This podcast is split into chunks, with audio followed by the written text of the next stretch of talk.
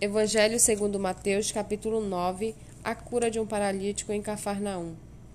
Entrando no barco, Jesus passou para o outro lado do mar e foi para a sua própria cidade. E eis que lhe trouxeram um paralítico deitado no leito. Jesus, vendo a fé que eles tinham, disse ao paralítico: Coragem, filho, os seus pecados estão perdoados. Mas alguns escribas diziam entre si: Ele está blasfemando. Jesus, porém, conhecendo os seus pensamentos, disse: Por que vocês estão pensando mal em seu coração? Pois o que é mais fácil, dizer os seus pecados estão perdoados ou dizer levante-se e ande? Mas isto é para que vocês saibam que o Filho do Homem tem autoridade sobre a terra para perdoar pecados. Então disse ao paralítico: Levante-se, pegue o seu leito e vá para casa. E o homem se levantou e voltou para casa. Vendo isto, as multidões possuídas de temor deram glória a Deus que tinha dado tal autoridade aos homens.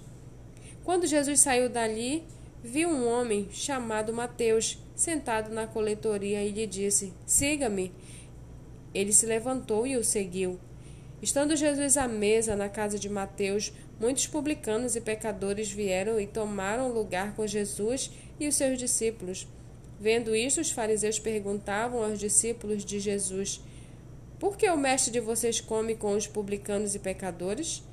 Mas Jesus, ouvindo, disse: Os sãos não precisam de médico, e sim os doentes. Vão e aprendam o que significa: Quero misericórdia e não sacrifício, pois não vim chamar os justos, e sim os pecadores.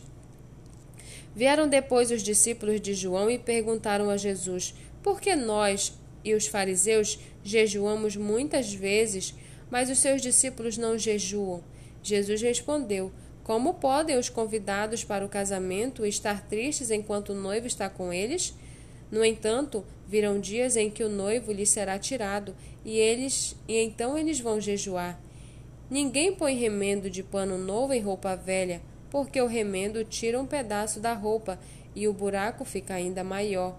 Nem se põe vinho novo em odres velhos, porque se alguém fizer isso, os odres se rompem, o vinho se derrama e os odres se perdem.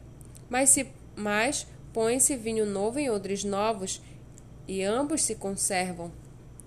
Enquanto Jesus lhe dizia essas coisas, eis que um chefe da sinagoga, aproximando-se, o adorou e disse: Minha filha morreu agora mesmo, mas venha impor as mãos sobre ela e ela viverá. E Jesus se levantou e o seguiu, juntamente com seus discípulos. E eis que uma mulher que durante doze anos vinha sofrendo de uma hemorragia, veio por trás de Jesus e tocou na borda da capa dele, porque dizia consigo mesma: Se eu apenas tocar na capa dele, ficarei curada. Então Jesus, voltando-se e vendo-a, disse: Coragem, filha, a sua fé salvou você. E desde aquele instante a mulher ficou sã. Tendo Jesus chegado à casa do chefe e vendo os tocadores de flauta e o povo em alvoroço, disse: Saiam daqui, porque a menina não está morta, mas dorme. E riam-se dele. Mas quando o povo tinha sido colocado para fora, Jesus entrou, tomou a menina pela mão e ela se levantou. E a notícia deste acontecimento se espalhou por toda aquela terra. Saindo Jesus dali, dois cegos o seguiram, gritando: Tenha compaixão de nós, filho de Davi. Quando ele entrou em casa, os cegos se aproximaram e Jesus lhe perguntou: Vocês creem que eu posso fazer isso? Eles responderam: Sim, Senhor. Então Jesus tocou nos olhos deles, dizendo: Que se faça com vocês conforme a fé que vocês têm.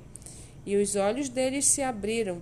Jesus, porém, os advertiu severamente, dizendo: Tenham cuidado para que ninguém fique sabendo disto. Eles, porém, saíram e espalharam a notícia a respeito de Jesus por toda aquela terra. Quando eles saíram, eis que trouxeram a Jesus um mudo endemoniado. E assim que o demônio foi expulso, o mudo passou a falar, e as multidões se admiravam, dizendo: Jamais se viu tal coisa em Israel.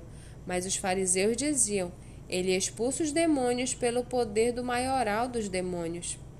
E Jesus percorria todas as cidades e aldeias, ensinando nas sinagogas, pregando o evangelho do reino e curando todo tipo de doenças e enfermidades. Ao ver as multidões, Jesus se compadeceu delas, porque estavam aflitas e exaustas como ovelhas que não têm pastor. Então Jesus disse aos seus discípulos: A seara é grande, mas os trabalhadores são poucos.